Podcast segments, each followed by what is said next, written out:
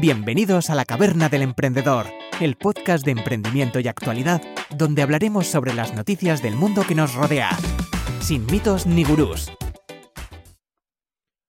Buenos días, tardes, noches a todos y bienvenidos de nuevo a la caverna. Esta vez os tengo que felicitar el año. Igual algunos os estáis escuchando y ya es mayo, pero bueno, que sepáis que a día de hoy es 10 de enero. ¿Qué tal, Pablo? Feliz año. Igualmente, igualmente, Alberto, ¿cómo estás? Pues muy bien, no me puedo, no me puedo quejar de nada. Hemos parado tres semanitas eh, de caverna, pero no de trabajo. Así que nada, las cosas, las cosas al ritmo de siempre, un ritmo loco. pero bueno, así estamos. ¿Y tú qué tal? ¿Cómo ha ido todo? Pues bien, eh, tampoco hemos parado la caverna, tampoco hemos parado el trabajo, contentos, arrancando bien y, bueno, pues de aquí a verano a muerte. Muy bien, muy bien. Eso, eso, es, lo, eso es lo que quiero oír, que, vayamos a muerta. ¿eh? Bueno, em, antes de que, de que sigamos y toquemos los primeros temas, ¿vale? Hay unas cositas que os queríamos comunicar a todos, ¿vale? Algunos pequeños cambios que estamos haciendo en la caverna después de hacer un análisis del año 2023, lo que ha funcionado, lo que no ha funcionado, lo que iba mejor, lo que iba peor, lo que nos gustaba sobre todo y lo que no nos gustaba, pues hemos tomado ciertas decisiones. La primera es lo que se llama eh, autosuicidio, ¿no? Que es pasar, ya nos han desmonetizado, Pablo, tío, por decirme esa palabra, la he liado, la he liado. Pues pasar. cuando digamos que vamos a emitir hot tab, ¿sabes? Exacto. Entonces, al final hemos decidido em, hacer frecuencia semanal del el podcast. ¿Qué quiere decir esto? Pues que nos vais a tener todas las semanas eh, por aquí. ¿O eso es lo que esperamos poder conseguir? ¿Qué te parece este cambio? A ver, me parece genial. Esperamos no fallar ninguna semana, nuestras legiones de seguidores. Pero me parece genial, sobre todo para seguir, pues con lo que entiendo que nos gustaba, ¿no? Capturar la actualidad económica y trasladarla o ser capaces de construir un puente hasta el día a día de, de personas normales, por así decirlo, como nosotros. Perfecto, exacto. Entonces, ¿cómo, cómo va a funcionar esto? ¿Vale? Al final, eh, eh, ¿cuándo vamos a emitir? ¿Por qué vamos a emitir? ¿A qué nos comprometemos? ¿Nos comprometemos a algo? ¿No nos comprometemos a nada? Bueno, lo primero, los directos, como veis, no desaparecen, ¿vale? Intentaremos de normal hacer un directo los eh, miércoles sobre las 4, puede ser 4 menos cuarto, 4, 4 y cuarto, ¿vale? No siempre va a ser así porque los directos ya sabéis que son complicados porque tenemos que quedar todos a una misma hora. Si vienen invitados se hace mucho más difícil. Entonces no siempre, siempre, siempre tiene por qué ser así, ¿vale? Intentaremos que así, que así sea. Pero puede haber veces que digáis, oye, ¿por qué está un jueves o un miércoles la caverna en directo? ¿O por qué este miércoles no estáis emitiendo? Bueno, pues puede ser por muchas razones, ¿vale? O sea, puede ser porque tenemos un invitado y viene el jueves, y, o puede ser porque este miércoles no podemos y usamos un episodio de relleno. ¿Qué es lo importante? ¿Cuándo vamos a publicar? A esto sí que nos comprometemos un poquitito más. La idea es publicar el podcast en YouTube los miércoles a partir de las 8 de la tarde. ¿Por qué digo a partir de las 8 y no a las 8.00? Porque bueno, porque si acabamos a las 6, pues lo que tarde en editar puede ser un poquitito más. Y los jueves de madrugada, como hasta ahora se hacía los miércoles, pues ahora los jueves de madrugada eh, lo pondremos en formato podcast. Ya sabéis, Spotify, em, Apple Podcast, Evox, todas estas plataformas, cada uno tenéis las vuestras, ¿vale? Entonces, este es un poco el, formato. Luego también sabéis que estamos haciendo vídeos cortos, que estamos eh, recortando los temas en YouTube, todo este tipo de cosas iremos viendo cómo funcionan y las mantendremos. Mira, además tenemos un nuevo, un, nuevo seguidor, también tenemos alertas, que es Plusfoal, bienvenido.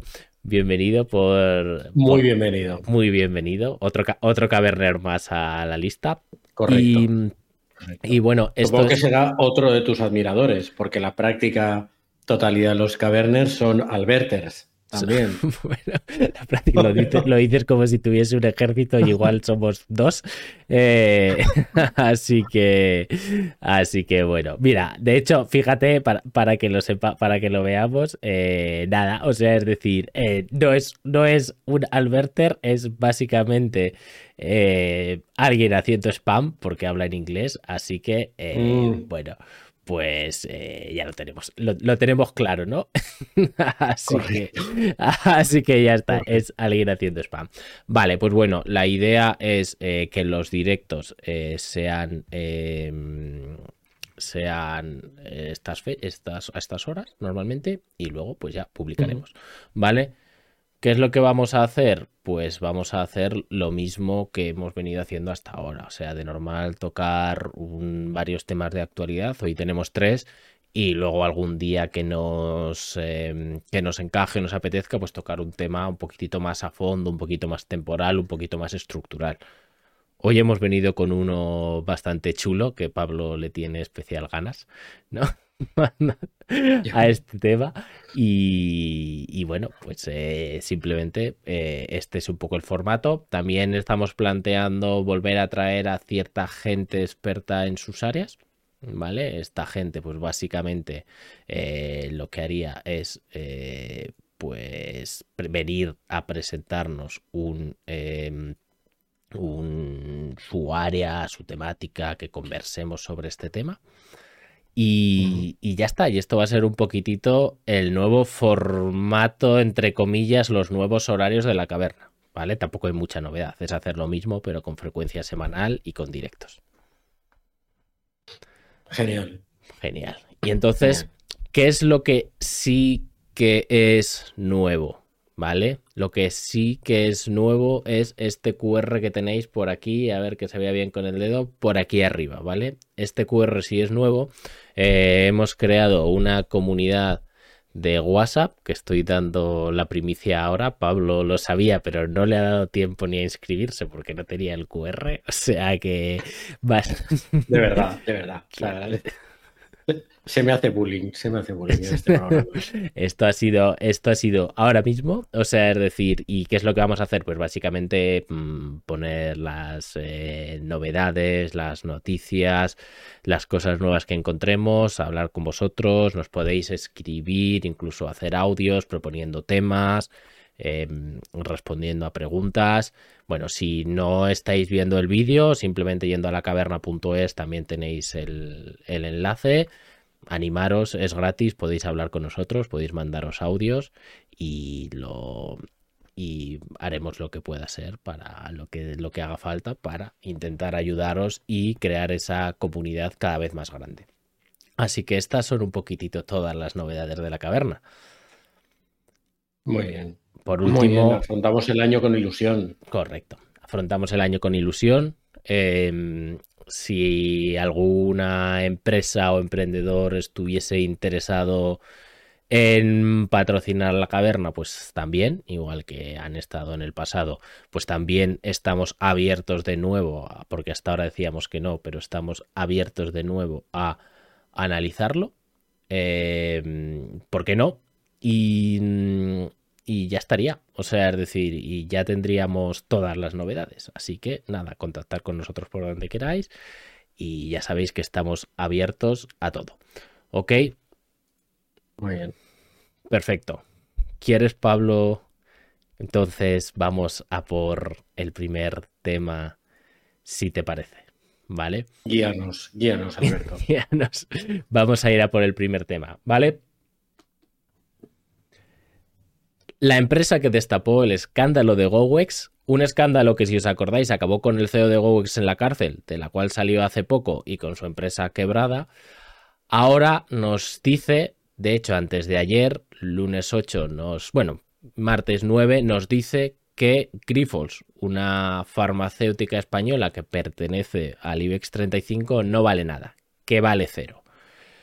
Gotham City es una empresa que vende corto participaciones para ganar dinero cuando las empresas caen y que es para muchos, incluido ellos mismos, según cómo se definen, como un justiciero, por eso se llaman gotas, unos justicieros que sacan a la luz los trapos sucios de las empresas y hacen al mercado más eficiente. Para otros es justo lo contrario, es el villano de DC que haría cualquier cosa para ganar dinero independientemente del daño que, que causen para ello. Ambas partes tienen razón, probablemente, pero la duda aquí es, ¿de qué acusa Gotham City Research a Grifols? Aquí tenemos para ratito, Pablo. Aquí tenemos para, un programa entero, que no va a ser el caso, pero nos saldría, ¿eh? Nos saldría, nos, saldría. el, Tema, el tema da. El tema da. A ver, yo lo primero que, que a lo mejor eh, creo que sería interesante definir y, creo que lo podemos hacer entre los dos, Alberto, es para entender de dónde parte el informe de Gotham City ¿Qué significa ponerse en corto respecto a una compañía? Que no es ponerse en corto de ropa, sino ponerse en, corto respecto a una compañía que supone. Supone que el inversor que apuesta en corto por una compañía apuesta a que esta compañía va a perder valor. Va a perder valor de cotización en bolsa, que las acciones de esa compañía van a perder valor. ¿Por qué? Y corrígeme si me equivoco en cualquier momento, Alberto. Porque si yo me pongo en corto, tengo un compromiso de venta de unas acciones y un compromiso de compra de unas acciones. Las he vendido primero, las compraré después, con lo cual lo que a mí me interesa es que en el momento que yo las voy a comprar valgan significativamente menos que en el primer momento en el que las he vendido, aunque parece que funciona al revés. Porque todo se hace con compromisos. Correcto. A ver, en resumen, para que lo entendamos, Gotham City, antes de publicar su informe, vende en corto, que es lo que tú muy bien has comentado, le pido prestado a quien sea 50 mm, millones de acciones en este caso, y voy al mercado y las vendo. Unas acciones que no son mías. Entonces, luego las tengo que recomprar. Si me cuesta menos recomprarlas, gano dinero. Si me cuesta más recomprarlas, pierdo dinero. ¿Vale? Entonces ellos el día 8 es su modo de operar, al final su forma de hacer dinero es el día 8. Anuncian que han comprado el 0,57% de Grifols, ¿vale? Y el día 9 publican un informe creo que tiene casi 80 páginas, donde en la primera página aparece el meme de los dos Spidermans diciendo eh, esta empresa es mía y el otro esta empresa es mía, ¿no? Correcto. Eh, entonces, lo primero y más importante es Gotham City, independientemente de GoWix, que llevas en razón o independientemente de que en este caso llevas razón, hay que entender lo que es. Y es alguien que tiene un interés de 50 millones. Es decir, si la empresa quiebra, si Grifols quiebra, ellos ganan 50 millones. Si Grifols va bien, ellos pueden perder mucho dinero. Si duplicase su valoración, cosa que no va a pasar por un informe negativo, pero si duplicase su valoración, podrían perder pues 50 millones porque tendrían que recomprar por 100 millones lo que han vendido por 50. Entonces, esto es el marco más importante. El marco más importante es que esta empresa se dedica a este tipo de actividad.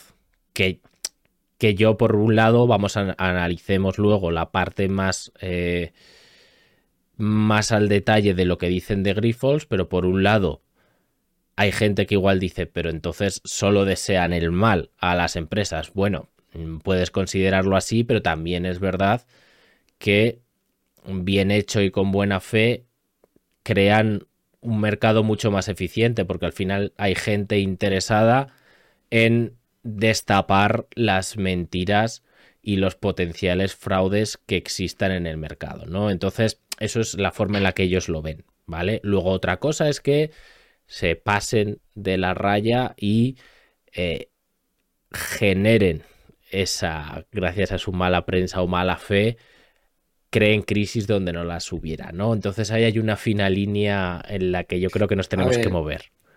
Yo creo que lo primero que debemos eliminar de esta ecuación son las palabras bien y mal. ¿Lo hacen por bien? ¿Lo hacen por mal? No, lo hacen para ganar dinero. Eh, cuando lo hicieron con, con GoWex, lo hicieron para ganar dinero.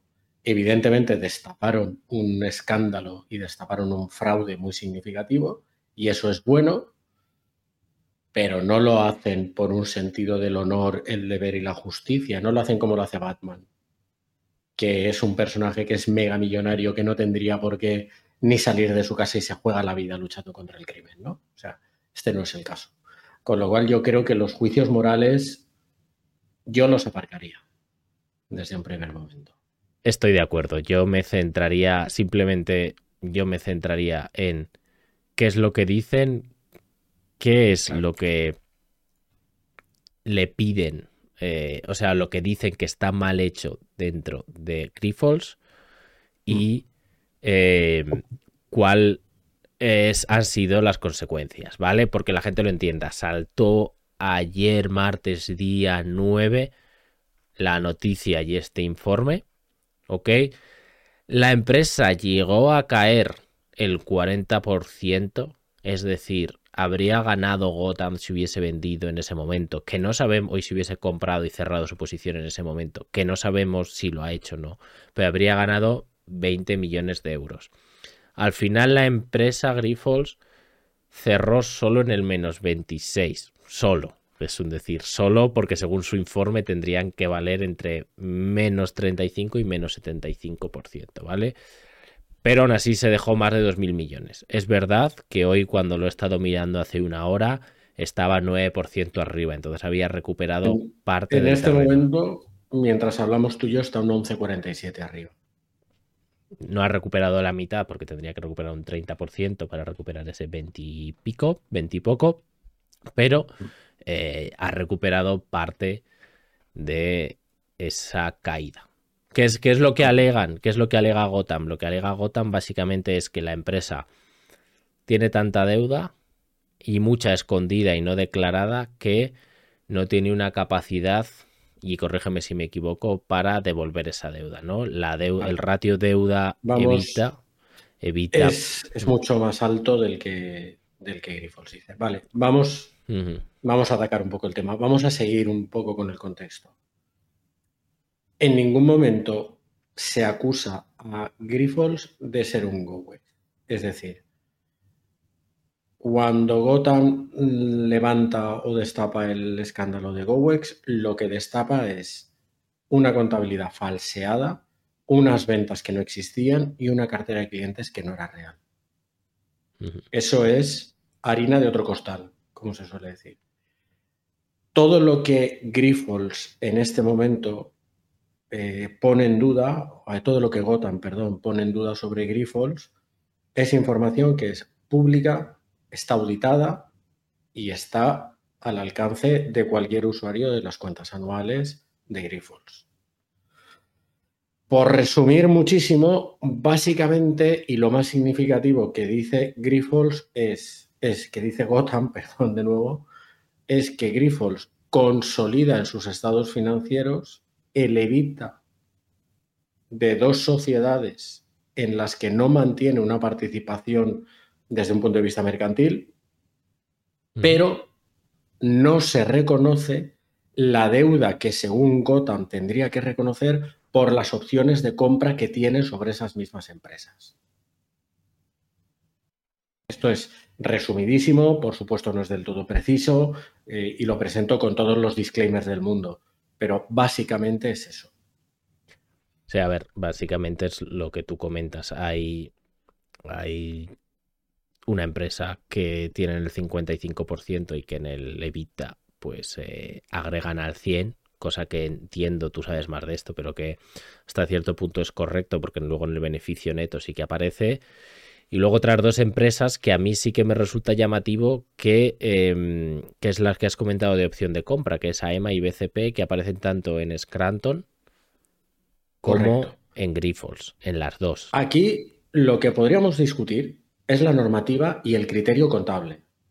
Porque la normativa en consolidación te dice que tú integras una compañía cuando la controlas. Entendido como controlar, normalmente, dominar el órgano de administración. Y puedes dominar una empresa y puedes dominar el órgano de administración sin tener ningún tipo de participación en el capital social. Ese criterio nos puede parecer mejor, nos puede parecer peor, nos puede parecer una locura, nos puede parecer un despropósito, pero es correcto. Yo no he auditado las cuentas de Grifols, espero también no hacerlo nunca, pero en mi opinión es muy difícil que a los auditores de Grifols los pilles en un renuncio de criterio contable. A un, a un auditor se le puede engañar. Ya ha habido casos en los que a los auditores se les ha engañado. Un auditor puede ser tremendamente negligente en algunas cosas y ha habido casos en los que lo ha sido. Se puede esperar que haya cooperación incluso por parte del auditor a la hora de cocinar un fraude. Ya ha habido veces que eso ha ocurrido. Pero en información que está en la memoria, que es pública, en la memoria de Grifols, en las cuentas anuales, que es un criterio contable que es correcto, mm, es algo tan burdo, o sería un fraude tan burdo, que a mí, igual mañana se destapa que hay un fraude mm, mastodóntico, pero me llamaría muchísimo la atención. Me llamaría muchísimo la atención. A ver. Otra cosa otra cosa es que desde un punto de vista de un análisis financiero y desde un punto de vista de un análisis de negocio, tú estimes, tu inversor, tu banco que tiene que decidir financiar a Grifols o no hacerlo, estimes que esa opción de compra, que esa situación tiene un peso. Y digas, bueno, es que probablemente el, contrato o ese tipo de opción de compra que tú tienes no genera una obligación automática de comprar estas empresas que dominas, por lo tanto no tienes un pasivo asociado, porque claro, lo que también entiende Gotham es cuánto se tendría que endeudar Grifols para comprar esas empresas. Eso también habría que, comentarlo, ¿no? O que habría que discutirlo. Yo puedo descontar ese efecto en mi relación con Grifols. Pues oye, te voy a cobrar más interés porque yo considero que tu EBITDA ajustado o tu ratio de deuda sobre EBITDA ajustado operativo o real, real, no, no estoy diciendo que el que hay sea falso, sino en la práctica no es de 6, es de 9. A ver, la cuestión es que ellos en sus cuentas ponen 6,7 mm, según los cálculos que han hecho. Yo entiendo que si tú quieres esto de que tienes control yo lo veo un poco, lo poco que he leído, pillado por los pelos, porque claro, tengo control porque tengo una opción de compra. Eh, es que lo, primero que tendríamos, y a mí, si no lo pone en el informe de Gotham, que yo no he leído, eso está claro, me he informado como nos estamos informando todo el mundo, yo lo primero que intentaría aducir para demostrar que no tienes el control, diría, el órgano de administración de estas dos sociedades está formado por unos señores que a usted Grifols ni lo conocen. Y ya está, ya has desmontado el control. Pero claro, los auditores de, de que es una super multinacional, no los vas a... Entiendo yo que es difícil pillarlos en ese renuncio. A ver, es KPMG, se puede decir, no pasa nada. Eh, hombre, entiendo yo que que estará bien. A ver, de todos los modos, sí que es verdad que los bonos no han cambiado en exceso de valoración. Básicamente lo que alegan es cuando, si contamos la deuda evita eh, el ratio oficial del 6,7 y nos vamos, pero hacen una cosa un poco rara, ¿no? Y nos vamos a toda la deuda que tendríamos que tener si comprásemos estas empresas con las opciones tal, pero luego quitan evitas de porcentajes, eh, sale que el ratio sería entre 9 y 13 y esto haría que suban los tipos de interés y con el evita que tienen, que quitan todo el evita, pues ya no podrían pagar y entonces llegan a la conclusión de clickbait que es esto vale cero, Es que el informe está montado al revés, es decir, pretendiendo decir que Grifols vale cero, ¿qué supuestos tengo que ir construyendo para llegar ahí? Esa es, en mi humilde opinión, eh, lo que está pasando aquí. Yo, criterios contables auditados, supervisados por la CNMV, que a priori, insisto, yo no he auditado Grifols, pero oyes cómo está contabilizado y te cuadra, lo que podemos discutir es el criterio contable. Podemos discutir si la normativa contable, la normativa de consolidación, eh, pues hasta qué punto es, es razonable o no es razonable. Pero eso no transforma a Grifols en GoWex.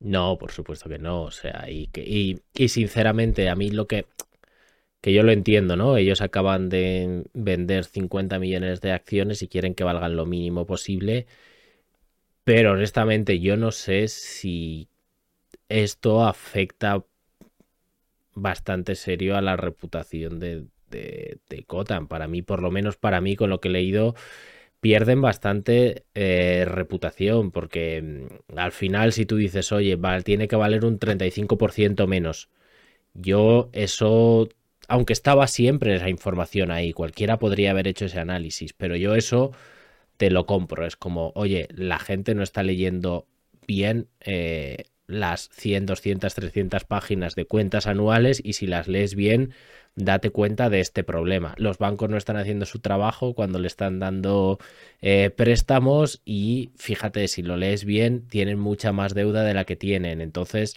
esto vale, como dicen en algún punto, un 35, un 75% menos. Claro, cuando salen con dos Spidermans apuntándose en el en el informe diciendo que esto es de Scanton y que esto es mío y que es de los dos, ¿no? Eh, y, dicen que vale cero de golpe solo en base a información que ya era pública, que ahora entraremos en todo esto de oye, ¿qué es esto de que haya un vehículo familiar de la familia Grifols comprando, descomprando y tal? Que eso a mí no me gusta, pero no creo que sea ilegal, pero eso a mí no me gusta, me parece un poco turbio. Pero eso, pero eso no quita que yo creo que aquí se han pasado Gotham de clickbait. Igual nos tenemos que comer estas palabras, ¿eh? pero creo que se han pasado. Igual sí. A ver, es que yo creo que, que, esto admite muchos debates. Es decir, podemos decir, podemos y, si empezamos a abrir es nunca acabar. El, holding de la familia Grifols está en Holanda. Eso no es casualidad. Los criterios contables son los que son, pero son legales y son ajustados a norma. Eh,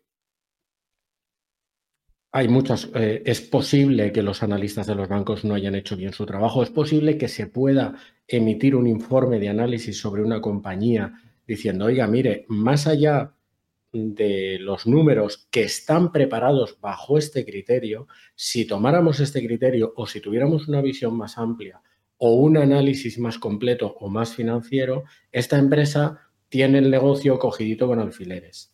O esta empresa, eh, en toda su dimensión o el grupo al que pertenece o toda la unidad de negocio en la que está incluida, vista globalmente implica esto, esto, esto y lo demás allá. Me parece completamente admisible. Y me parece real y probablemente sea sano y necesario. De ahí a decir que Grifols manipula su contabilidad, que Grifols, que hay fraude, eh, eh, sacar un titular de prensa equiparando a Grifols y GoWex, porque lo estás haciendo en el titular y sabes que lo estás haciendo. De la empresa que destapó el escándalo GoWex, ahora eh, llega a Grifols creo que hay mucho. Claro, a ver, bueno, ese titular no creo que lo hayan hecho ellos, también te lo digo. Pero, claro, aquí en España esta era la empresa de, de GoWex, ¿no? La conocíamos por, claro. por GoWex, entonces, pues bueno, pues em, ahora nos viene, nos llega esto, pero sí que es verdad que quitado esto, no, sé hasta qué punto eh, el salir diciendo que vale cero eh, es algo es algo honesto, porque tú sabes que no, que no vale cero. Em, yo creo que ellos saben que no vale cero cuando emiten este informe. Entonces, ¿estás diciendo eso realmente? No lo sé, ¿eh?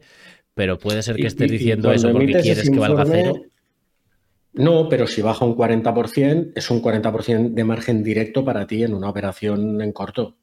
Claro, lo que me gustaría entender es, es saber si Gotham City ya ha comprado las participaciones y lo ha devuelto, porque esto al final sería muy importante de, tener en cuenta. Si Gotham City ahora viene y eh, nos dice que ya ayer, cuando estaba al 40%, eh, había recomprado las participaciones, hombre, pues eso yo creo que, que lo dejaría en muy mala situación. Si dices que, que mínimo, minimísimo en el mejor escenario va a perder un 35%, pero que esperas el 75% de pérdida y que el titular es cero, es que va a valer cero, y tú coges y en cuanto hace un tic del 30%, que es el escenario más optimista que planteas, lo, ven, lo vuelves a comprar y cierras tu posición, hombre, pues em, creo que ahí estamos yendo un poco al límite, ¿no? O sea, que no es que yo esté en contra de, que Gotham analice eh, o Gotham o con, no sé cómo lo, lo llamarán así en inglés o en español, o de que no sea verdad, de que estén muy endeudados. Honestamente, a mí me parece una deuda brutal. Me da igual la del 6,7 que la del 9, que la del 13. O sea, que evita que no es cash flow. Aunque la desde mi desde mi perspectiva y mi ventana al mundo que es muy pequeña, eh, creo que hay análisis que hablan de riesgo. Es decir, desde el momento que tú constituyes un, holding empresarial y empiezas a separar unidades de negocio, probablemente, esto solo lo sabe la familia Grifols y es tirar un triple por nuestra parte, pero probablemente estás separando riesgos a, a nivel muy pequeño.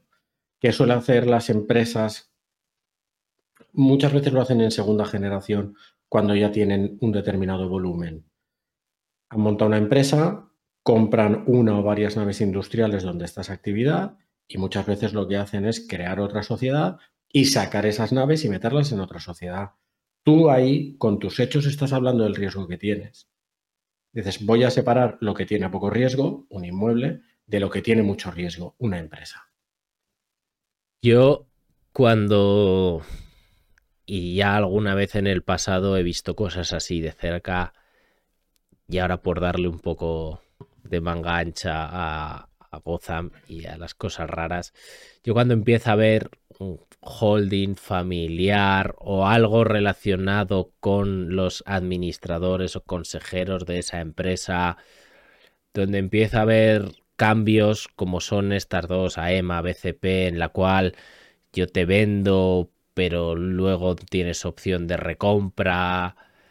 Por más de que esté muy limpio todo, que probablemente lo está, será todo legal, ha pasado por KPMG, es una empresa del IBEX, está todo muy bien hecho, es lo que tú dices, empieza a haber un problema que son los intereses desalineados, ¿no? O sea, es decir, llega un punto de que depende de lo que valgan las cosas, mm, puede que el CEO de la empresa, por más de que actúe pulcramente hasta el final mm, tenga más interés en que le vaya bien a su holding o que le vaya mal a X, Y o Z dentro de sus empresas, porque así tiene más en el holding, menos en el otro lado.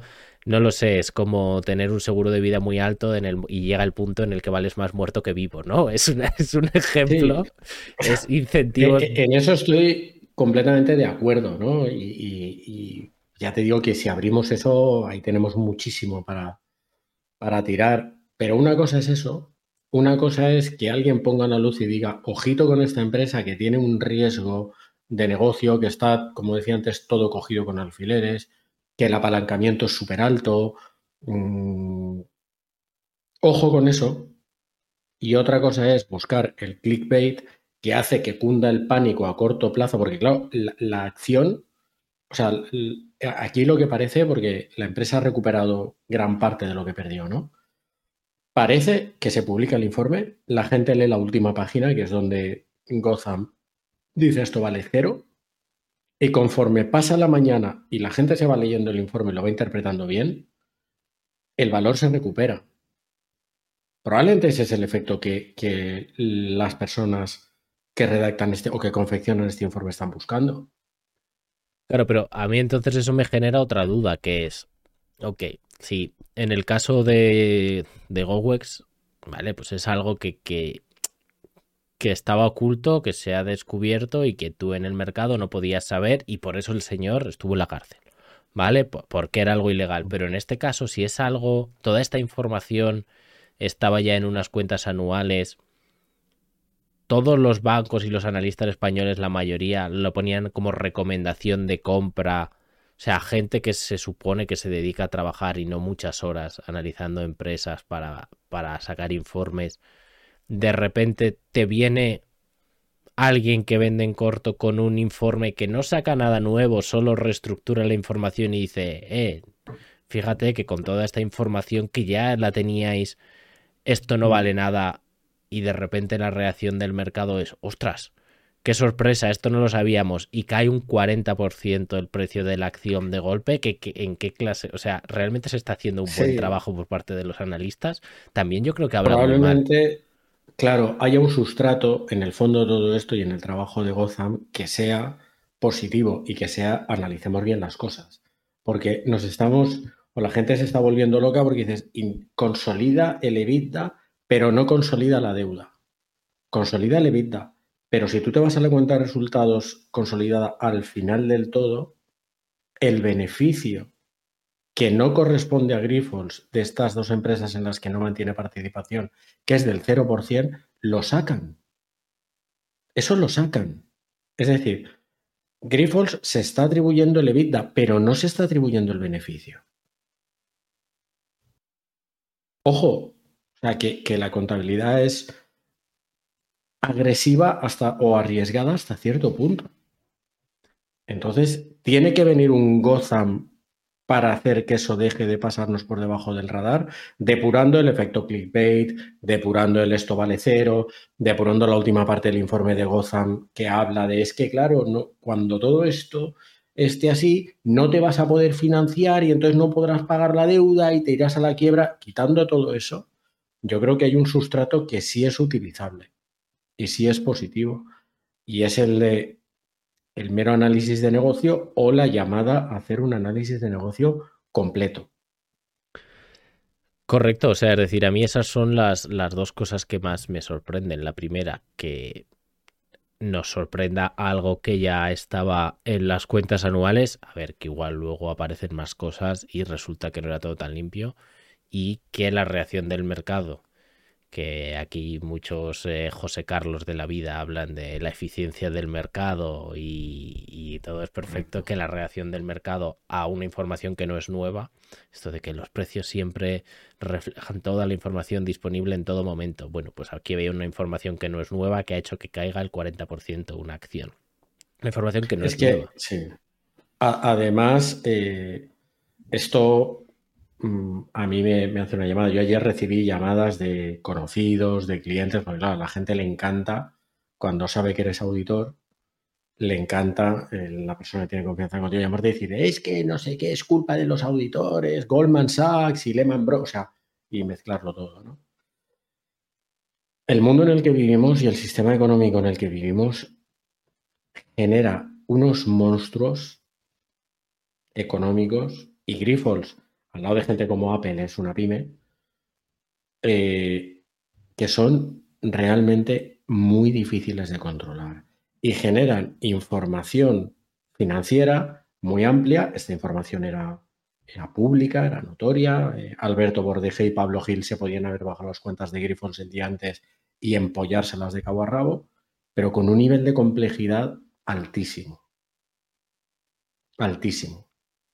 No, por no hablar de empresas como Grifols que no solo se, diversifican, sino que se diversifican internacionalmente. O sea, tú para tener una foto de lo que es Grifols, el ente económico total, te tienes que empollar las cuentas anuales de Straton, la holding, de las dos empresas estas de Plasma, de la empresa que no sé qué, de Grifols SA que está en España.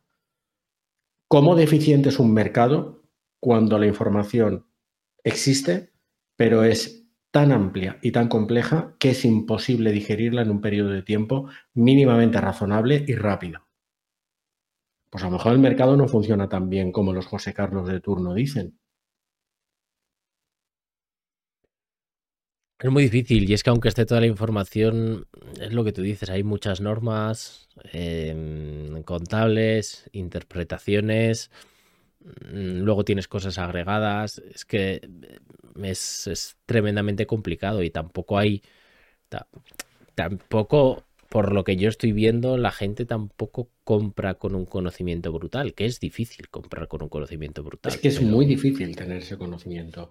Muy, muy difícil. Yo por eso la gente al final nos van a, tardar en, nos van a tachar en la caverna de, de bolivarianos. Pero es que la gente que defiende a muerte que el mercado es perfecto porque la información existe, en mi humilde punto de vista no es verdad. O sea, de hecho, hay actores en el mercado cualificadísimos que se dedican 40, bueno, 40 no, muchas horas a la semana a esto, en exclusiva, que fallan y se equivocan. Está claro, yo no sé si lo he contado alguna vez en la caverna, pero a mí cuando me viene el típico José Carlos, el trader de turno, a decirme que él ha ganado dinero invirtiendo y analizando unos gráficos de velas y hombro, cabeza, hombro y cosas así, ¿no?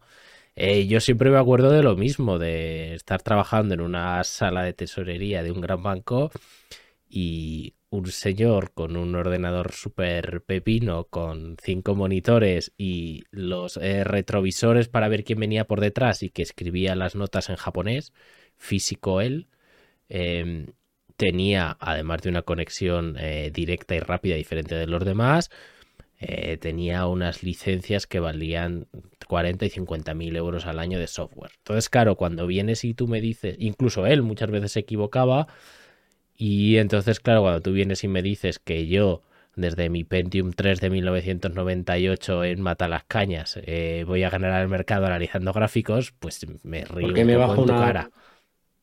Me baja una app en el móvil, que es la, la que utiliza mi colega el Jonathan, que hoy cuando estamos en el gimnasio me lo ha contado.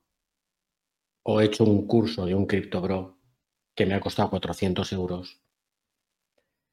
Dices, pues tú lo que pasa es que no sabes lo que estás haciendo. O sea, si, si, si tú mañana, Alberto, independientemente de que hubiera pasado esto, te hubieras levantado por la mañana y hubieras dicho, voy a invertir en ACS.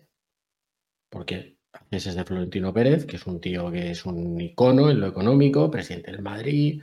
Bueno, si tú te tienes que plantear qué es ACS, qué es el ente económico ACS, qué es la empresa ACS, hay tantas cuentas anuales, tanta información a nivel internacional que tienes que ser capaz de interpretar, digerir, procesar y concluir que te puedes tirar un año fácil solo con el trabajo de prospección.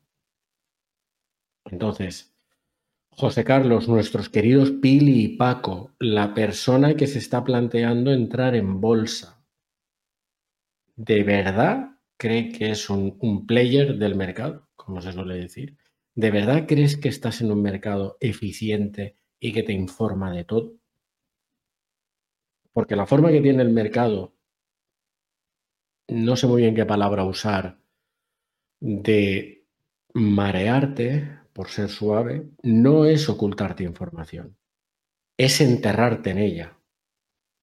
O sea, hay un episodio de Los Simpson que a mí me gusta mucho, que es uno en el que el señor Barnes se hace un chequeo. Yo no sé si tenemos seguidores de Los Simpson. Y ves que tiene tantas enfermedades que no pueden entrar en su cuerpo. Pues esto es similar. Tienes tanta información auditada, supervisada, la CNMV, el Nasdaq, la SEC. ¿Cómo va un usuario de a pie, a, gestionar eso y creerse que sabe invertir en bolsa? Más allá de decir, bueno, pues voy a comprar acciones de Apple, que sé que es una empresa super guay y dentro de seis meses valdrán un 5% más. Pues bien. Pues sí, pues esa es un poco la, el resumen. Em, siguiente punto, que tampoco nos vamos muy lejos y también hablamos de bolsas y de empresas, ¿vale? Ferrovial, ¿ok? Oh, oh, Ferrovial, la empresa otrora española, hoy en día es holandesa, que lo sepamos, tras su salida a bolsa a la bolsa estadounidense, es candidato para entrar en el índice Nasdaq 100. ¿Qué quiere decir esto? Que estará en el mismo índice que están empresas como Apple, Facebook, bueno, Meta, Google, Alphabet, Microsoft y otras empresas tecnológicas, ¿vale? La entrada en este índice la pondría en la lista de grandes fondos de inversión que invierten en el mismo, o sea que sería un gran empuje para su cotización.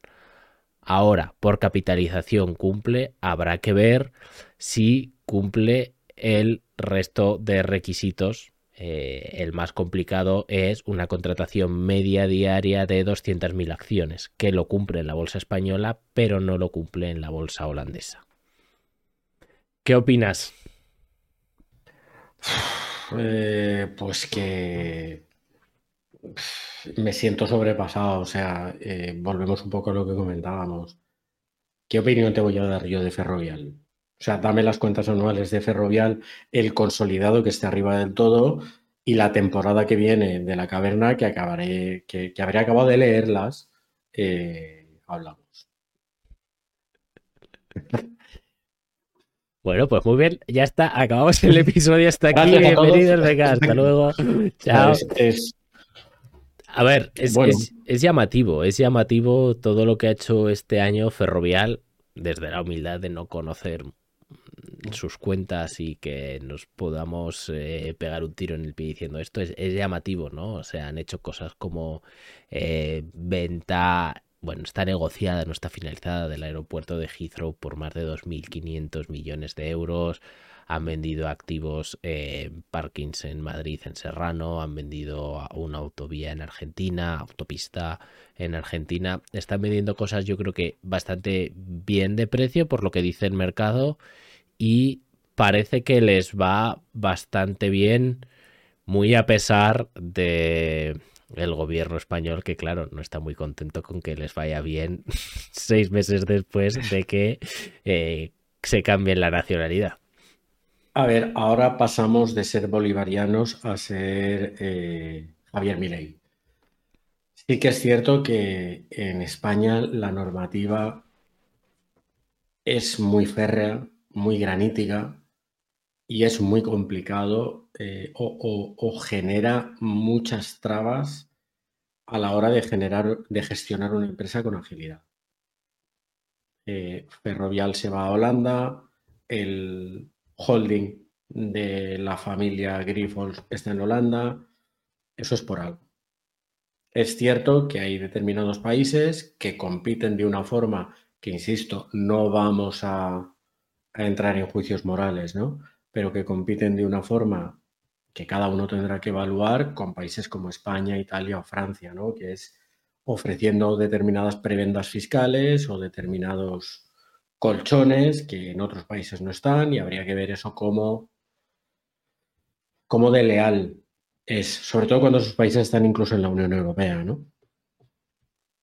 Eh, en parte sí, en parte, a ver, ellos se fueron eh, oficialmente por dos motivos, ¿no? De España. El motivo inicial que luego quitaron porque enfadaba mucho al gobierno y tampoco lo querían enfadar demasiado, es por la seguridad jurídica. Es decir, eh, consideraban que en España no había suficiente seguridad jurídica comparado con la que hay en Holanda. Em, honestamente, podemos discutir este tema, pero es verdad que cuando estás cambiando las leyes cada dos días, Hacienda cambia sus criterios con efecto retroactivo y cosas similares, pues es muy complicado justificar que en España existe una gran seguridad jurídica al nivel de otros países. Es decir, si lo comparas con ciertos países es brutal, pero eh, es verdad que creo que hay muchas cosas que mejorar. Sí, o sea, España es un país que transmite, no sé hasta qué punto es, es, correcto o no, pero si, si los actores del mercado lo perciben así, no hay diferencia entre que sea real o no, porque actúan como si lo fuera. No transmite seguridad jurídica, no transmite un cierto confort sobre la responsabilidad. O sea, esta época, para los que tenemos empresas, es época de primero hacer el cierre del año anterior y luego hacer el presupuesto, digamos, o el target del año siguiente. Son épocas en las que te empiezas a acordar de la responsabilidad que tienes. De qué pasa si los números no te salen. Eh, el marco legal en el que operamos no te hace sentir, no sé cómo, cómo definirlo, Alberto, muy apoyado o muy... Es complicado, es verdad, es, es eh, ya desde el punto de vista eh, más personal, ¿no? Es como me pueden cambiar la norma, entre comillas, en, cualquier minuto. Si, si, algo sale mal, además, ya no es solo la seguridad jurídica, es en qué punto se va a solucionar un problema legal. Yo creo que ya lo hemos comentado alguna vez. Si tú como un negocio alguien te deja de ver 3, 4, 5, 6, 10 mil euros, muchas veces no te sale ni a cuenta ir a pedirlos y aunque te salga a cuenta ir a pedirlos a través de un juzgado es que cuando te los van a devolver dentro de 5 años. Esto solo entrando en el mundo de los negocios, ya no nos metamos en como te tengas que divorciar y haya problemas o cosas que no sean de mutuo acuerdo del, punto, eh, Vamos a decir algo muy, muy y muy, real. Haz negocios con la administración. Yo he renunciado en mi empresa a trabajar con la administración. Yo. Precios eh, irrisorios, plazos de pago inasumibles, a, las empresas se nos exige cada vez con una agresividad más, más alta cumplimiento de, plazos en ley de pagos, cuando la administración es la primera que dista muchísimo de cumplirlos. Eh, yo no sé si son estas las cosas que tenían en la cabeza los administradores o el Consejo de Administración de Ferrovial cuando dijeron nos vamos por inseguridad jurídica. Eh, eso luego lo quitaron, luego justificaron que, eh, bueno, que el rating AAA de deuda del país holandés les permitía financiarse de forma mucho más barata. Aquí esta parte yo creo que es la que sí que es, es, fácil de ver por cualquiera. O sea, hay muchos fondos, eh, planes de pensiones y similares que solo pueden invertir en países que tengan una AAA o los ratings más altos. Entonces, claro, eh, una empresa con un buen rating en un país tan endeudado como España con un déficit como España, que solo tiene una A, pues puede limitarle la capacidad, solo el hecho de estar en España puede limitarle la capacidad de conseguir deuda o al menos deuda a ciertas condiciones que son mejores. Y en un negocio como el de Ferrovial, que es construir infraestructuras gigantescas de miles de millones, pues es bastante importante. Pero esto también nos haría, nos tendría que hacer reflexionar lo mismo. No es tanto, oye, Ferrovial se ha ido, qué malos son, qué poco patriotas, qué tal. Nos, nos tendría que hacernos reflexionar, decir, oye, si están pensando esto y se están yendo, porque hay empresas grandes que se están yendo y ninguna está viniendo, ¿qué es lo que pasa? O sea, algo está mal, ¿no? O sea, dale una pensada, eh, vete a dormir un ratico a la cama, piénsalo con la almohada y luego di, ¿qué está pasando aquí? ¿Sabes? Porque tengas razón o no es lo que está pasando. Luego podemos discutir de que es injusto. Bien, estoy de acuerdo, pero la realidad es la realidad. O sea, puedes enfadarte con la realidad y despotricar. No estar despasando, está pasando. Correcto. entonces, bueno, pues Ferrovial se fue, ahora va a cotizar en el Nasdaq Em, no sé si está ya cotizando, la verdad. Eh, no sé si ha salido ya, literalmente. Y parece que le está yendo bien. Otro tema es em, si es justa la competencia fiscal, incluso dentro de la Unión Europea, o los trapicheos que puedes hacer con sociedades holandesas y demás. Eso ya es un tema que honestamente yo no me atrevo a sacar aquí porque no tengo suficiente conocimiento. Yo tampoco. a ver, saber de algo nunca ha sido vicia para nosotros, para hablar de ello. Pero es, en este caso sería algo delicado. Es complicado. Yo sé que, yo sé que existen estructuras en las cuales, pues, eh, desde Holanda, Irlanda, haciendo cosas con Holanda, con Irlanda y con la Guayana y no sé qué historias, pues puedes pagar muchos menos impuestos, o sobre todo de filiales, temas royalties. Pero no te sé decir exactamente ni cómo se hace ni qué implicaría. Así que igual, igual, ahora que se me está ocurriendo, es un buen punto a traer algún experto fiscal que le apetezca hablar de esto para que nos, para que nos enseñe cómo lo hacen. Lo buscaremos. Lo buscaremos. Lo buscaremos. Perfecto. Em, ¿Te parece que, que vayamos al siguiente tema de actualidad? Correcto, correcto. ERE en Telefónica. Telefónica acuerda un ERE para casi 3.500 empleados, lo que implica más del 20% de su plantilla.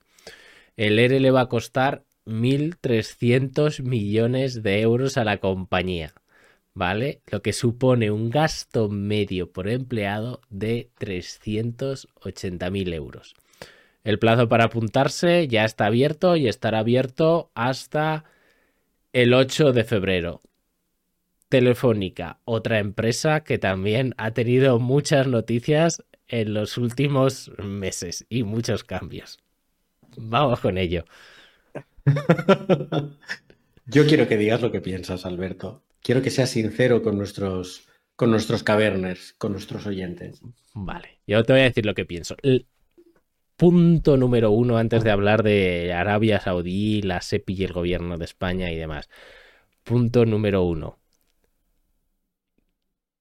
qué duro tiene que ser ser un trabajador y que te digan si estás cobrando mil euros que te, por trabajar 40 horas y que te digan vete a casa y te pago 700, prefiero pagarte 700 porque estés sin hacer nada que mil porque te tenga 40 horas aquí. O sea, yo me sentiría como, entonces, lo que produzco no vale ni 300, realmente en mis 40 horas no produzco ni 300 euros. ¿A qué punto ha tenido que llegar la ineficiencia de una compañía así para que prefiera pagar el 70% de los sueldos y que alguien se vaya a su casa antes que por ese 30% extra tener los 40 horas?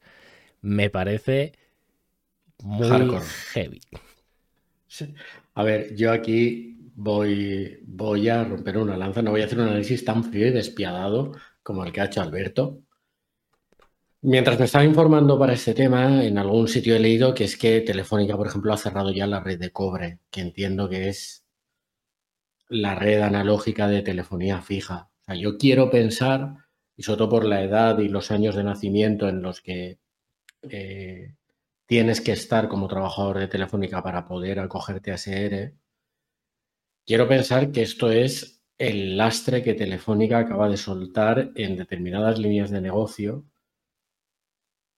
que tiene dentro, porque Telefónica no nos olvidemos que hasta hace 25 años era una empresa, la, la empresa pública de servicio de telefonía en España y que con el tiempo se ha ido quedando obsoleto. O sea, Telefónica, hay que pensar que en los últimos 25 años ha pasado de tener casi exclusivamente, hasta que aparecieron los móviles, el teléfono fijo como su negocio y ahora tiene una televisión digital de pago. O sea, Telefónica ha ido migrando de unos negocios a otros y ha ido mutando.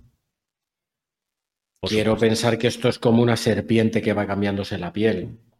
Por supuesto, ello simplemente es, el, es un comentario más a, título, despiadado. es despiadado y a título personal de ostras, macho, me estás diciendo que me pagas 2.000 euros y que prefieres pagarme 1.400 y que me quede en casa. Qué, qué, qué, duro. O, sea, es que, eh, esa lectura, es que esa lectura, las dos lecturas caben, ¿no? Es decir, el trabajador de Telefónica puede decir, pues estoy en una rama de negocio que es mejor asumir un 70% del coste hasta que yo me jubile que mantenerla operativa. Eso es duro. Sí, sí, no, no, está claro, está claro, es, es, duro, o sea, no, no quiero decir que, que, los trabajadores lo estén haciendo así de mal, o probablemente esto sea así porque la estructura de Telefónica y el histórico de Telefónica hace que, em, que ya no tengan cabida esos trabajadores en Telefónica y que igual sí que podrían tenerlo en otra empresa o en Telefónica haciendo otra cosa, pero Telefónica ya no necesita esos trabajadores. Simplemente era el, es, el, es el comentario muy duro de, ostras, macho, tanto sobro aquí cuando llevo muchos años, pero sí, o sea, igual luego puede ser un perfecto trabajador en otro lado, pero eh, es un poco lo que se me queda, o sea, es decir, hasta qué punto tenían lastre en el, con el 20% de los empleados que están dispuestos a pagar 380.000 euros. Eh, es decir, si esto no, no, hubiese sido así, no hubiesen tenido este lastre, no hubiesen venido de, de mantener todos esos eh, puestos fijos, claro, es, es, es mucho dinero al final el que podrían estar ganando extra desde Telefónica. Desde luego. No sé, yo pienso, pues eso, que esto es eh, el Telefónica dejando ir el o los últimos retazos de lo que, que en su momento fue. ¿no? Pero lo vuelven para morder el culo, porque la SEPI ya ha dicho, o sea, el gobierno de España ya ha dicho que va a comprar hasta el 10% de Telefónica para ser el primer accionista. Entonces, bueno, por un lado vemos que estás quitándote lo de hace 25 años eh, de ser el monopolio público y por el otro lado te aparecen eh, el fondo STC saudí que hay gente que dice, no, hombre, es que es privado. No, olvídate, es del gobierno saudí. Eh, ya está, eh, seguro que gestionado por uno de los 200 príncipes. Y, eh, y, y, luego la SEPI. Entonces, de repente se te colocan como los dos accionistas principales, dos gobiernos. No me gustaría estar en la piel del CEO de Telefónica. Igual se acoge al ERE. Si tiene, si tiene cierta edad. ¿Tú crees? Eso, eso sería igual, igual se acoge al ERE. No lo sé. A mí la verdad es que es un. Es cierto que no es el, el mundo en el que me muevo yo, ni muchísimo menos. Pero a mí me sorprende ese movimiento. Eh, supongo que Telefónica aún se podría considerar una empresa, digamos, estratégica para un país como España 25 años después. Los otros operadores del sector no tienen aún la, infraestructura, perdón, que tiene Telefónica. Hay precedentes, hay casos como el de ONO, que acabó absorbida por Vodafone, que ahora se ha vendido a precio de saldo, que se les atragantó el bocado de intentar montar una estructura a nivel nacional de fibra de vidrio. Luego, a lo mejor sí es así, a lo mejor esa estructura que, tiene Telefónica, esa, esa, infraestructura, mejor dicho, sí es estratégica y sí, sí, sí es un factor y una ventaja competitiva relevante y por eso el gobierno español o el Estado español, mejor dicho, considera importante entrar en el accionariado. A ver, yo aquí sí que no creo, o sea, eh, estratégico creo que sí que es, al final debe de ser uno de los principales, sino el principal contratista del Ministerio de Defensa, eso está claro. Ahora, yo creo que si lo que no quieres es una injerencia de los saudíes, no les dejes comprar a los saudíes. Pero que el gobierno de España y políticos de turno se metan a dirigir una empresa, ya vimos lo que pasaba con las cajas de ahorros y a lo que nos llevaba. Eh, es decir, por ejemplo, lo que acabamos de hablar del ERE, ¿qué, qué, qué pasaría? Claro, que, que, que, tomarían la misma decisión. ¿Sería un ERE más generoso, menos generoso?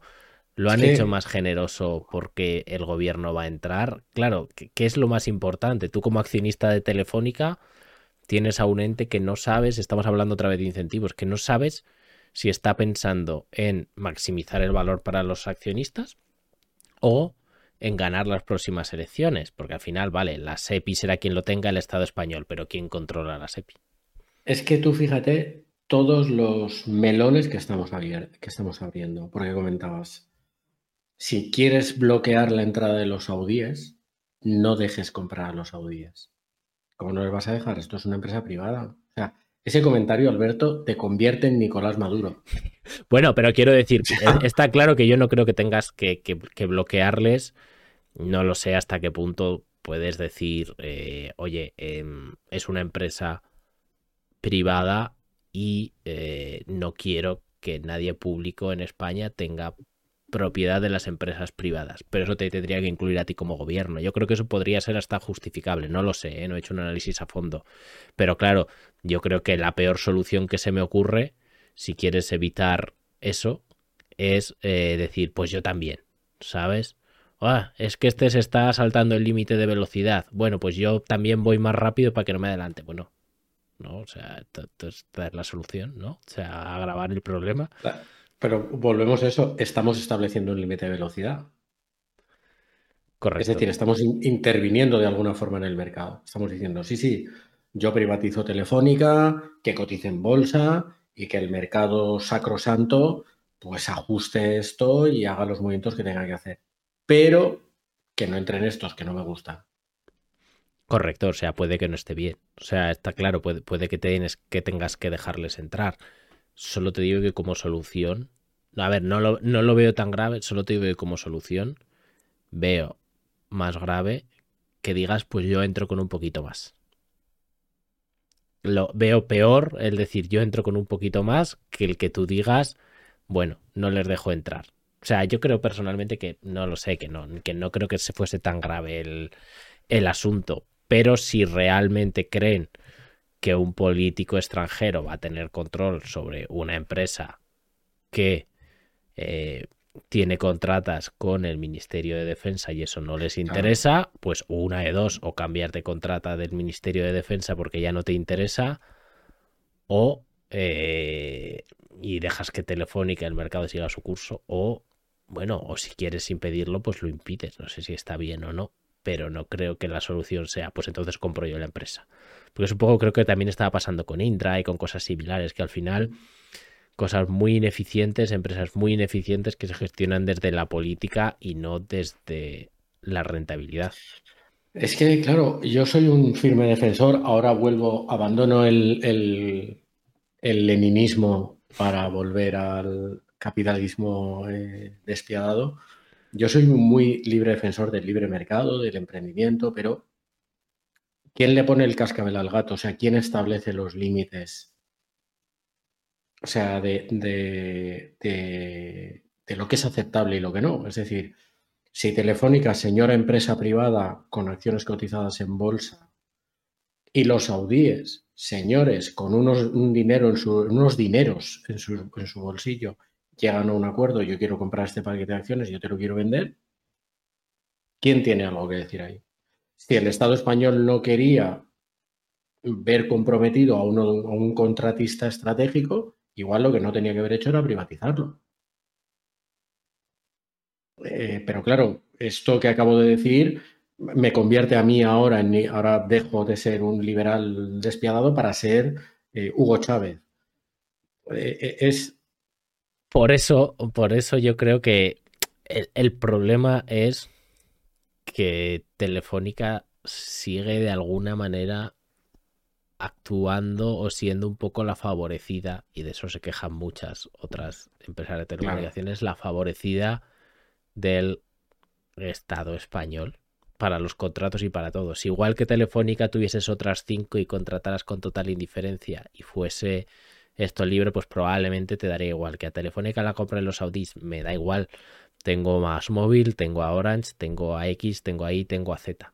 Claro, esto es todo mucho más fácil de decir, pero claro, cuando has puesto tanta dependencia en Telefónica porque hay lazos tan grandes, aunque no sean económicos. Lo que, lo que estás diciendo, Alberto, es que en este caso el mercado no ha sido capaz en 25 años de generar de forma natural competidores o actores equiparables a Telefónica?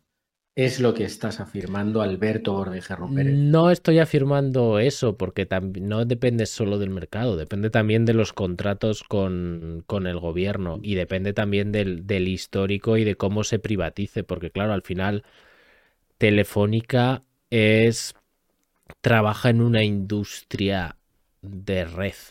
Es decir, cuando tú partes de tener una red que cubre el 100% del país y que tiene el 100% de los clientes y tu solución es, eh, vale, ahora es privada y empezamos a trabajar, claro, o sea, hay gente que, que tiene que empezar a crecer desde cero, construir todo desde cero y Telefónica les lleva mucha ventaja. Entonces, puede ser que en 25 años no se haya podido producir algo, pero probablemente sea más por culpa de lo que ya estaba de antes que por culpa del mercado.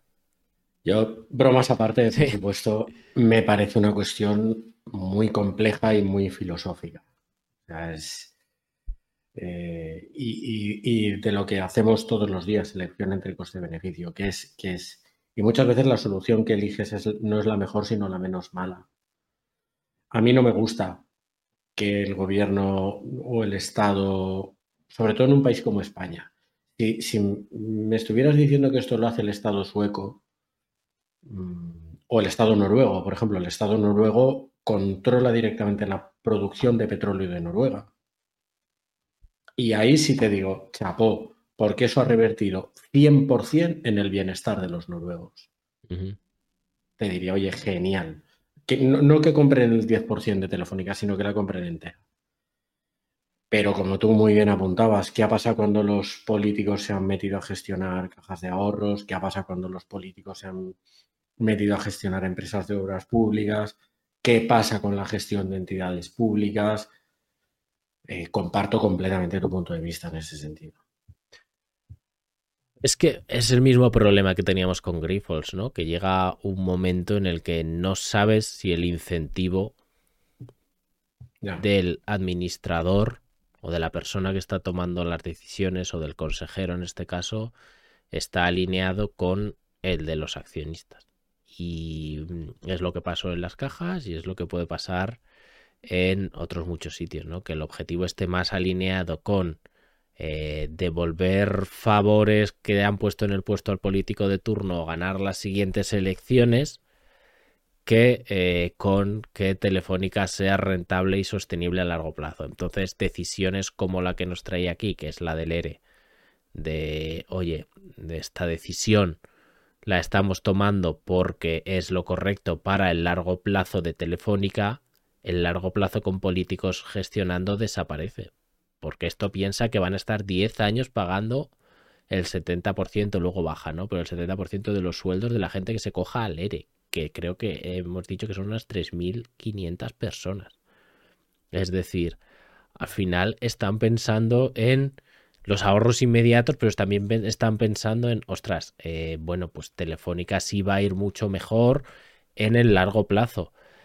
Claro, si metes a un político y no les interesa porque el año que viene hay elecciones a hacer un ERE, ¿vas a retrasarlo dos años más? ¿Vas a estar dos años haciendo que sufran pérdidas extraordinarias accionistas que no tienen nada que ver contigo. Porque no nos olvidemos, por mucho, ¿no? Es que es la SEPI, es que es el Estado español, olvídate. O sea, en España, en este punto, yo creo que hay pocas agencias o instituciones que sean independientes del, del, gobierno de turno, como podemos ver con el CIS. O sea, ya está. O sea, al cambio pongo al que me interesa que diga lo que yo quiero y que haga lo que yo quiero y problema resuelto. No, no hay alguien, como tú has dicho bien, en Suecia o en Noruega que ponen a un técnico que es el que va a gestionar esto de la mejor manera. Para nada. Mm. Correcto. Pues nada, Telefónica tendrá hasta el 20% de empleados menos a partir de eh, empezando en febrero, poco a poco, ¿vale? Y último tema, si te parece. Em, tamaño de las empresas españolas. Para que nos pongamos en contexto, en España hay casi 3 millones de empresas y autónomos. Sin embargo, el 99% de ellas tienen menos de 50 trabajadores y facturan menos de 10 millones. El 99%. ¿Vale? Es que si bajamos, un poquito más, el 95% tiene menos de 10 trabajadores y factura menos de 2 millones de euros. España es un país donde el tamaño de las empresas es de media muy es de media muy pequeño comparado con nuestro entorno y obviamente esto tiene que tener algún efecto sobre la productividad y la innovación, ¿no, Pablo? Eh, no podría estar más de acuerdo. Solo estar de acuerdo contigo, pero en este caso no podría estarlo más. Yo cuando he leído, he leído un informe del BBVA sobre el tamaño de las empresas, yo sabía que las empresas son pequeñas, pero me he echado a temblar. Es que el 55% de las pymes, es decir, más de la mitad, son un autónomo sin trabajadores. O sea, que no son empresas. Que sí, que tú mercantil legalmente puedes tener el, perdón, una forma de una SL o una SA si te ha pegado por ahí, pero no son empresas. O sea, el 55% de las pymes en España lo único que generan es autoempleo. O sea, es un autónomo que sabe hacer algo y genera trabajo como mucho para sí mismo. O sea, es que deberíamos replantearnos si podemos hacer afirmaciones como hablar del tejido empresarial en España. ¿Qué tejido empresarial? Si más de la mitad son, son gente que, que, es autoempleo. ¿No? No sé. O sea, a ver, al final depende también mucho del, de lo que tú dices de tejido, de la estructura, ¿no? O sea, un autónomo, ¿qué tipo de, de, empresa es? ¿Vale? Al final lo que tú dices es, honestamente, no puede ser mucho más que un profesional que hace un trabajo, pero lo hace a través de factura en vez de a través de nómina. Es decir, esa persona a título individual no puede innovar más allá de lo que puede hacer una persona, porque no tiene capacidad ni tiene tiempo, las horas del día son las que son. No puede invertir más allá de lo que puede hacer una persona, puedes comprarte maquinitas básicas, cosas básicas para trabajar mejor, pero al final eres un autoempleado. Pero es que si aplicamos hasta 10 empleados las microempresas, que ya ahí vamos al 95%, que sinceramente si no facturas 2 millones de euros, con lo compleja que es la tecnología hoy en día y tienes 10 empleados, es tremendamente difícil que tu empresa sea innovadora desde el punto de vista que cambie algo. Puedes ser innovador si eres tres o cuatro tíos y escribes un software. Pero da igual, en algún punto, excepto en casos de software muy particulares, tú no puedes tener una empresa ultra innovadora que realmente cambie las cosas con, con 10 trabajadores y 2 millones de euros de facturación. O sea, igual algo de investigación podrías hacer, pero es prácticamente imposible. Pero es que casi con 50 tampoco. O sea, es decir, con 50 y 10 millones de facturación, ¿qué, qué, qué puede tener una empresa de media para que no le salgan 100 competidores? ¿El 10%? Es que con, con 10 millones de euros de facturación, que creo que es lo que planteaban, con un, con un millón de euros de vida que se te quede medio millón después de pagar el resto de cosas, tampoco puedes hacer las grandes inversiones en productividad que cambien las cosas. Entonces al final empiezas a restar, a restar, a restar y te quedan unos pocos miles de empresas que realmente pueden cambiarte el tejido productivo en España. O esta es mi opinión. No hay, no hay tanto. Es que, claro, tú, esto, yo me quedé helado cuando leí este informe, ¿no? Porque, insisto, sí tenía conciencia que en España el 95% de las empresas son pymes. Lo que no tenía o no, claro, no sabía es que dentro de ese 95%, más de la mitad es que no son empresas directamente. Es que no son empresas, son... Y, no quiero citar ninguna profesión porque va a sonar despectivo y no es mi intención, pero, pero esas profesiones que, nos están viniendo a la mente en este momento mientras hablamos. ¡Qué innovación! ¿Qué hay más de? ¿Qué aumento de la productividad? ¿Pero de qué estamos hablando? ¿De qué estamos hablando? Si el 55% de las pymes consisten en una persona buscándose la vida 40 horas y que sean 40 horas a la semana, ¿qué estamos hablando? Por Dios bendito. O sea, cuando sale un político y habla de, empresas y tal, y de políticas fiscales y de no sé qué, pero que, que no es verdad que te estás dirigiendo a algo que realmente no existe. Es que en España el 0,17, 0,17% de las empresas no son pymes. Y pones en el foco a Mancio Ortega, a Juan Roch el 0,17. Es que es, Creo que no hemos puesto los pies en el suelo. Creo que no hemos aterrizado. Creo. Al final, grandes empresas, si empiezas a multiplicar y calcular, que se te quedan unos miles. 5.000 puede ser, si es el 0,17 que has dicho sobre 3 millones, 5.000 empresas. Claro, pues eso... ¿Cómo generas productividad si tienes una rentabilidad tan baja? Es decir, ¿qué empresas se pueden permitir tener algo similar a un departamento de I+.D.? Es decir, un departamento o de mejora de calidad o de productividad o como lo quieras llamar.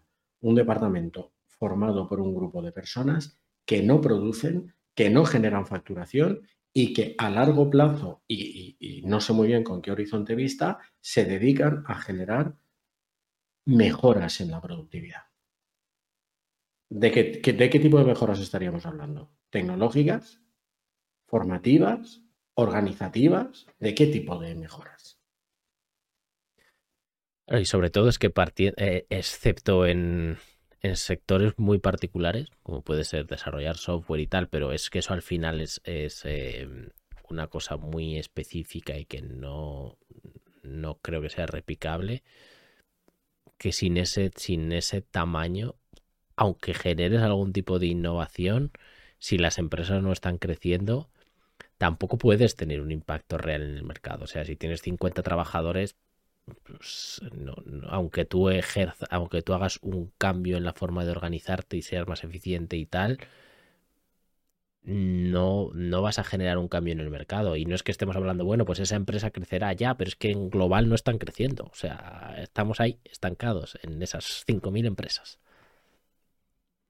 Eh, sí, o sea, es que es, luego, por ejemplo, lees estadísticas del INE, por ejemplo, eh, en España a septiembre de 2013, es decir, hace nada, el 70% de las personas entre 55 y 64 años y el 56% mm, de las personas entre 45 y 54 años no tienen estudios superiores. Pero es que... De, las personas de la población en general, dices, o de... De la población, sí. Del el 46% de las personas entre 55 y 64 años tienen la primera etapa de educación secundaria e inferior. No tienen ni el bachiller. Pero te refieres de, las personas que están siendo eh, los gerentes de esas empresas. O no, no, del total de la población. Del total de la población. Del total de la población. Que sí, que, que, que si cogiéramos a gente que tiene cargos en empresas como administrador de empresa o, consejeros delegados, a lo mejor ese, mm, porcentaje da la vuelta. Sí, pero entonces estamos hablando de lo que a efectos prácticos en España es una élite y esa élite como mucho ha pisado una universidad. Entonces, Estuvimos hablando aquí en la caverna hace un tiempo de la jornada de cuatro días y la productividad. Con este panorama, ¿qué mejora de la productividad puede uno esperar? Con este tejido empresarial. Esto es un país de autónomos. Es un país de autoempleo. ¿Qué mejora de la productividad? ¿Qué vamos a ir a Paco y a Pilar que tienen un negocio con suerte cada uno y decirle, no es que tú tienes que dedicarte al I+D. Lo hemos visto eh, en qué han consistido los programas, por lo menos en la comunidad valenciana, ha sucedido de subvención de la digitalización de las empresas. Así dicho, dices, uy, la Pues eso era comprar ordenadores nuevos, comprar un PC nuevo sí, que lleva el Windows 11. Yo ya, ya creo que lo he dicho alguna vez, temas como el kit digital para microempresas, para tal. Al final, honestamente, de qué han servido, de que te hagan unos agentes que han, que han andado listos y se han dado de alta una web a un precio brutal, pero como a ti te sale gratis, que total, esto lo paga el papá Estado, pues te cobro 10.000 mm. pavos por hacerte un WordPress que de normal te cobraría 500 y total es gratis y es una web para vender online que ni vas a ver saber utilizar, ni vas a sacarle rendimiento, ni vas a vender unos calcetines en tu vida, porque no sabes vender online y porque te crees que eso va a ser la panacea y no te vas a vender ni un calcetín porque no va a entrar ni una persona en tu tienda. Y cuando lo vendas, se te van a cabrear, lo vas a hacer mal legalmente, no te vas a acordar de que lo tenías que enviar y la vas a liar. Entonces, al final, ¿de qué ha servido eso? Bueno, pues de que la gente que ha montado el WordPress saque dinero de una subvención. Entonces, si esta es la digitalización que planteábamos, pues bueno, menuda suerte. Hola Iván, ¿qué tal? ¿Cómo estamos? Que se nos hablan por el chat, que estuvo por aquí hace 15 días. Iván, bienvenido. Eh, cuando hablamos o cuando se dice, no, es que claro, los empresarios en España, es que, pero que no existen los empresarios, no existen. No hay empresarios profesionales. Hay gente que sabe montar sillas y se ha montado un negocio de montaje y fábrica de sillas, pero no son empresarios, son autónomos que en lugar de que hacen exactamente lo mismo que hacían antes o que podrían hacer por cuenta ajena, pero lo hacen ellos. Entonces, ¿qué me estás diciendo? Es que no existe el, tejido empresarial en, España, es papel de fumar. Es que no existen los empresarios. No, los empresarios. No sé, a mí me ha parecido, eh, cuando lo vi, me, pareció desolador. Me pareció completamente desolador. Eh, no existe cultura de empresa, no existe formación de empresa. Cuando tú conoces empresas un poco más grandes, y un poco más grandes es 20, 25, 40 empleados, te das cuenta que el empresario, entre comillas, que lleva esa empresa, lo único que sabe o lo que más domina es el núcleo de esa empresa. Es el núcleo la producción, el producto. De lo demás no sabe, pero es que además no le interesa, ni tiene ningún incentivo para saber lo más mínimo.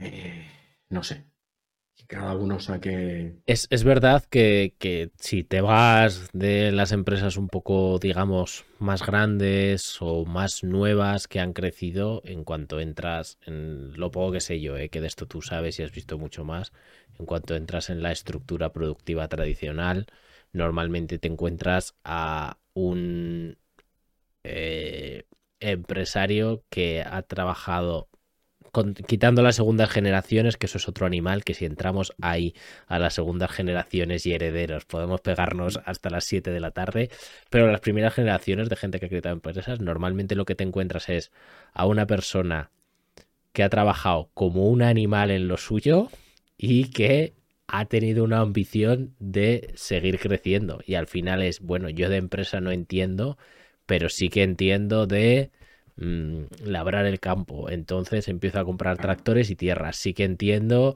de em, moldear e inyectar plásticos. Entonces, primero lo hago yo con una máquina, luego meto a mi mujer y a mis hijos a que curren y compramos otra máquina, luego empiezo a contratar a gente y entiendes de eso. Y son gente que a veces cuando vas a hablar con ellos es espérate que estoy en la máquina. Y es, pero si tienes 40 trabajadores trabajando, ¿qué haces tú en la máquina?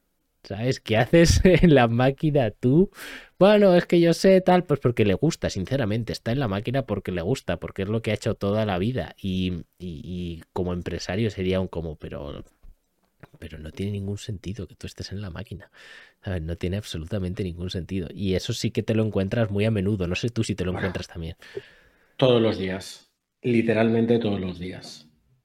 Gente cuyo concepto del trabajo a lo largo de los 40 años que lleva con su empresa o 30 años, no ha cambiado. Trabajar es producir físicamente. Entonces, dices, eh, bueno, pues eso es lo que hay. Y yo tengo un dato que lo comento muchas veces con mi socio.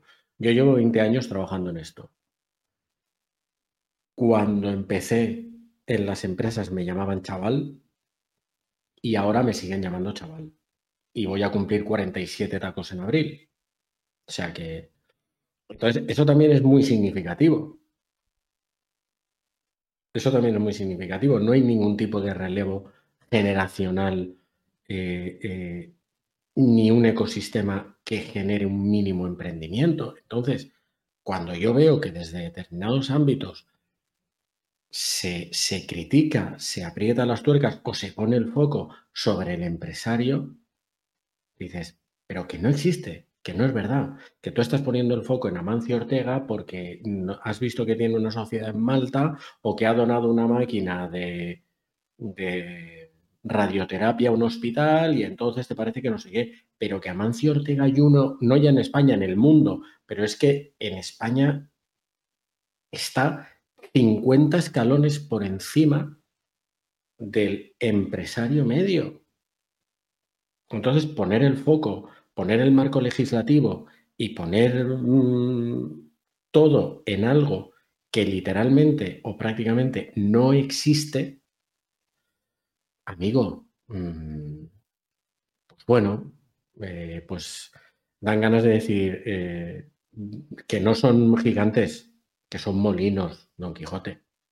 ¿Sabes? No sé. Al final, eh, es, es un poco así, ¿eh? Y hay mucha gente pues que, que, muchas veces no lleva las cosas como debería porque por falta de formación, sobre todo de interés, creo yo, porque es, injusto decir que es por falta de formación o de conocimiento. Yo creo que es por falta de interés. A ti te interesan unas cosas en la vida y si lo que te interesa es la producción de tu núcleo del negocio, pues a eso, en eso es en lo que, en lo que te centras y yo creo que pasa mucho, o sea, que tampoco quiero dar un mensaje aquí de que, oye, trabajar es malo, ni mucho menos, ¿eh? o sea, no trabajar en la oficina es bueno y trabajar en la máquina es malo, simplemente que una persona que tiene ya 40 trabajadores, estoy seguro de que si estuviese eh, con interés, que puede no tenerlo y es perfectamente lícito que no tenga interés, pero si tuviese interés en seguir haciendo crecer la empresa, hacerla más innovadora, y seguir ampliándose,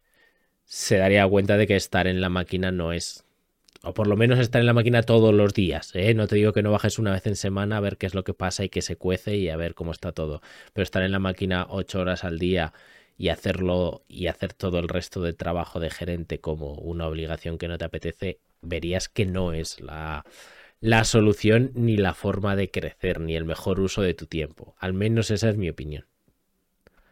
Totalmente, pero claro, eh, eh, la sensación de riesgo, de soledad, de peligro que tienes cuando tienes tu, tu empresa, te lleva a pensar que todo lo que sea invertir, sobre todo en recursos humanos cualificados y caros, que no van a producirte un, un rendimiento inmediato, probablemente, o, o, cabe la posibilidad que no lo produzcan nunca, y si lo producen sea a largo plazo, te genera la sensación que eso es un riesgo inasumible.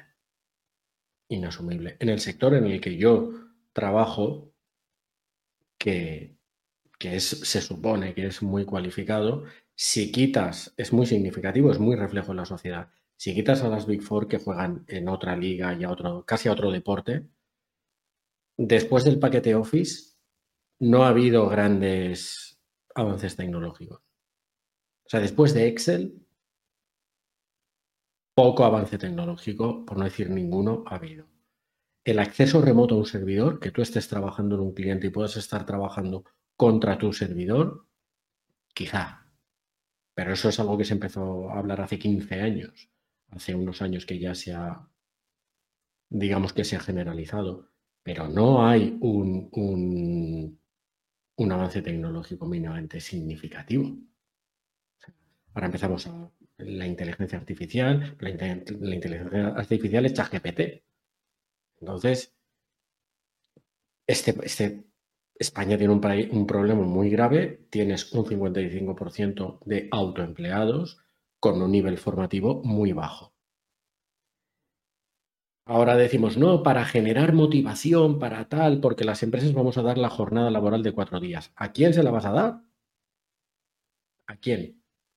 Funcionarios y empleados de grandes empresas, que son las menos.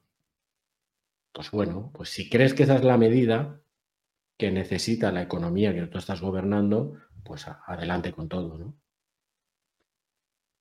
Es una situación complicada porque es muy difícil que igual a una persona que tenga 40 trabajadores le, le puedes imponer ciertas cosas y puede plantearse asumir ciertos eh, costes.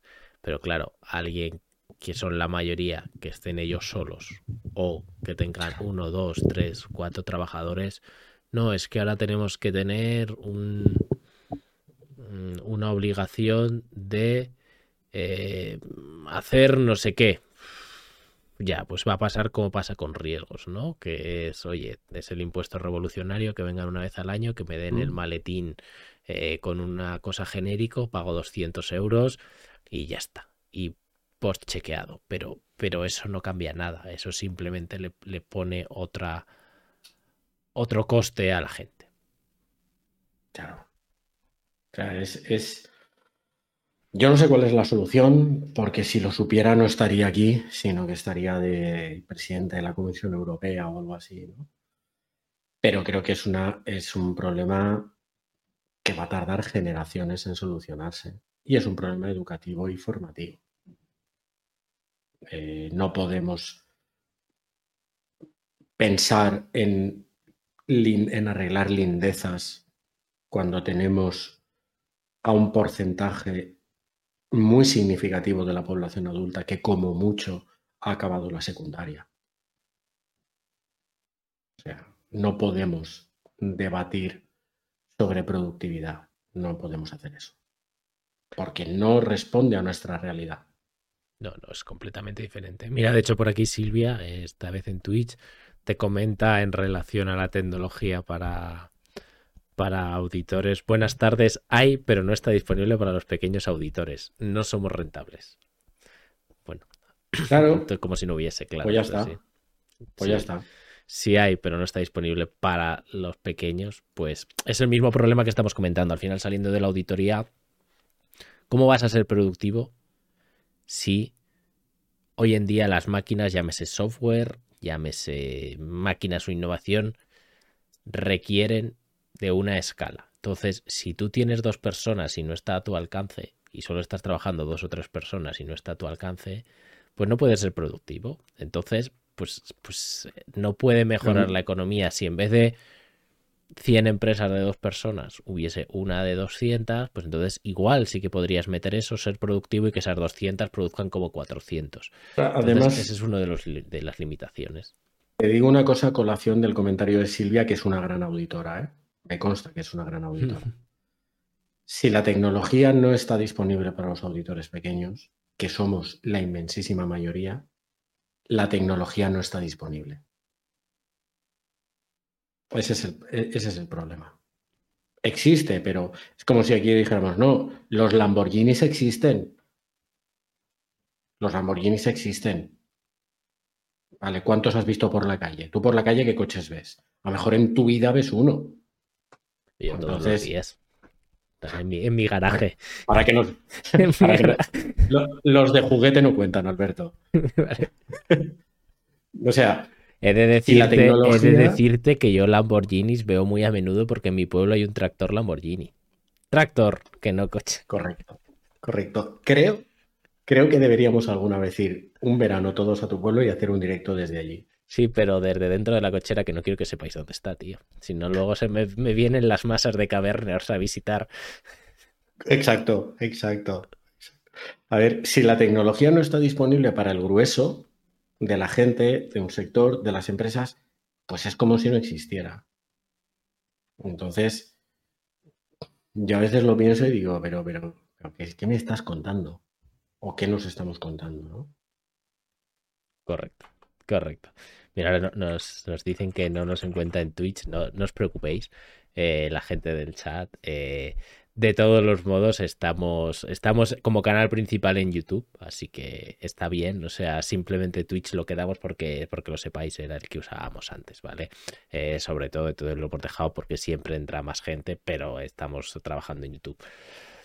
Correcto, el tema de la nueva tecnología. Bueno, el tema de, de las nuevas tecnologías es eso, que es lo que, lo que comentábamos. Sin volumen no puedes acceder a esas tecnologías que te hacen productivo y competitivo y em, entonces eh, pues es más complicado es más complicado que puedas seguir compitiendo en un mercado global que creo que es lo que le ha pasado a mucha a mucha parte de la industria española no la típica industria del zapato industria del juguete industria de X y Z que se han encontrado con, oye, te voy a competir con China, con fábricas que igual tienen 10.000 trabajadores, con em, aquí una empresa de 30 trabajadores y con sueldos altos comparados con los chinos. Entonces, hombre, pues es, creo que es muy difícil competir. Bastante. Pues bueno, eh, no sé Pablo si quieres agregar alguna cosa más o... No, no, creo que ya hemos eh, lecciones cuñadas. Eh... lecciones cuñadas. Muy bien, muy bien. Pues básicamente eh, a todos los que nos estéis escuchando, viendo, gracias. Ya sabéis, eh, por aquí, si nos estáis viendo, tenéis un QR con la comunidad de WhatsApp que estamos creando. Los miércoles por la tarde el episodio en YouTube. Los que nos escuchéis en podcast, pues eh, para entrar a la comunidad de WhatsApp tan sencillo como poner la caverna.es y publicaremos los episodios los jueves por la mañana. Así que sin mucho más que decir, muchas gracias a todos por estar aquí. Muchísimas gracias por este rato tan bueno.